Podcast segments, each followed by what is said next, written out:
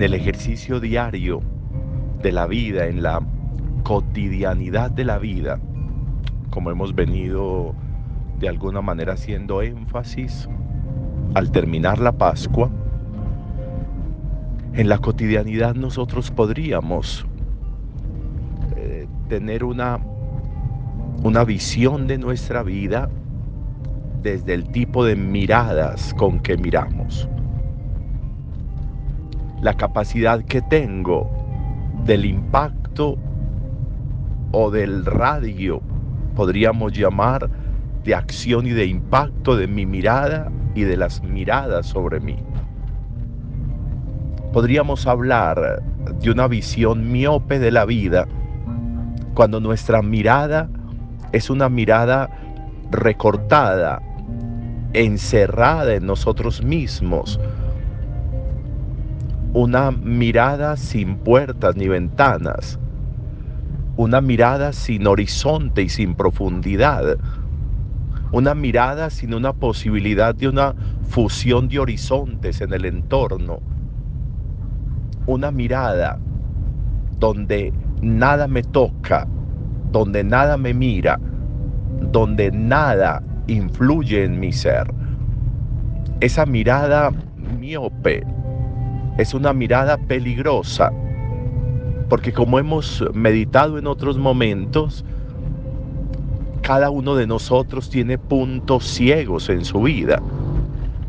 Puntos ciegos es decir, donde no alcanza a llegar la mirada. Y por ahí pueden suceder cosas graves en nuestro ser. Por esos puntos ciegos pueden llegar a nosotros situaciones avisadas, pero que como no le hemos puesto atención, como no estamos con una mirada distinta, las cosas llegan avisadas como si fueran sobrevinientes. Y esas afectan demasiado la vida. Afectan porque lesionan el espíritu. Más que generar daños espontáneos, lo que generan son lesiones existenciales, porque generan, podríamos decir, como bajonazos en la visión de la vida, en el amor por la vida, en la capacidad de la vida. Y nos generan crisis innecesarias. Cuando vivimos el día a día, las crisis son innecesarias y más cuando las provocamos o las permitimos. El otro tipo de mirada podría ser una mirada amplia, una mirada con un radio de acción perfecto, donde lo que sucede en los demás influye en mí, donde lo que le pasa a los demás influye en mí, donde lo que los demás pueden llegar a decir de mí como un concepto propio, lo recibo con beneficio de inventario para mirar hasta dónde lo que se dice amerita una atención especial, donde en lugar de ponerme a protestar, lo que hago es recibirlo para saber hasta dónde eso podría ser oportuno que yo lo mirara con cuidado. Comenzamos a leer el libro de Tobías, un texto sapiencial del siglo III antes de Jesús.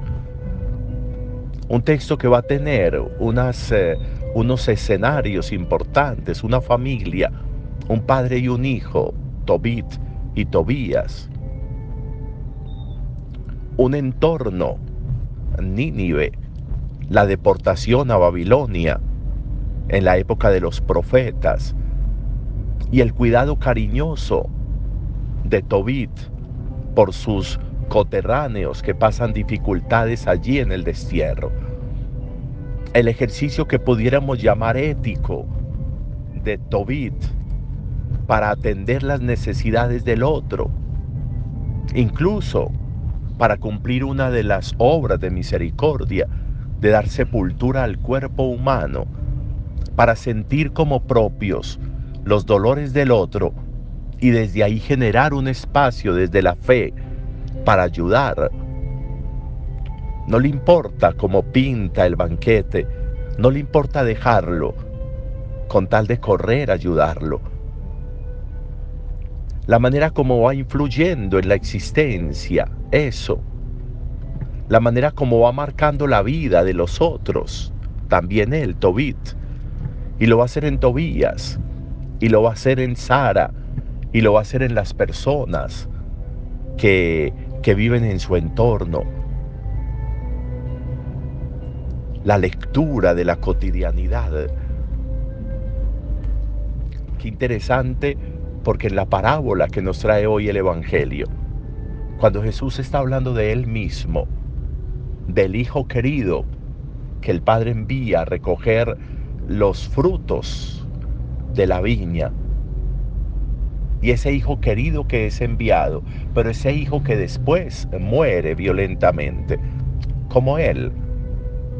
Y de esa visión, de esa parábola, de esa visión bíblica de esa parábola, encontramos una expresión que es interesante que la meditemos. Porque el texto dice que los fariseos veían que esa parábola iba por ellos que lo que Jesús estaba diciendo iba por ellos. Y de nuevo entonces, esa expresión podría servirnos para nuestra reflexión de hoy. Yo tengo la sensación, la convicción de que lo que sucede en la vida viene por mí, de, que lo que pasa en la vida viene por mí, de que lo que yo sé que le sucede al otro viene por mí, de que este suceso, aquel acontecimiento, aquellas palabras vienen por mí, es decir, son para mí, tendrían que ser para mí, tendrían que tener una lectura comprensiva más que extensiva de la realidad mía en sintonía o en cercanía con el entorno, con lo que sucede, que viene por mí en la vida, que está viniendo hoy por mí, qué está sucediendo hoy por mí para que yo entienda algo, qué está pasando, qué está llegando, a lo que yo debería prestarle atención sabiendo que eso viene por mí y si yo lo sé utilizar, pues podría ser conveniente para mi existencia.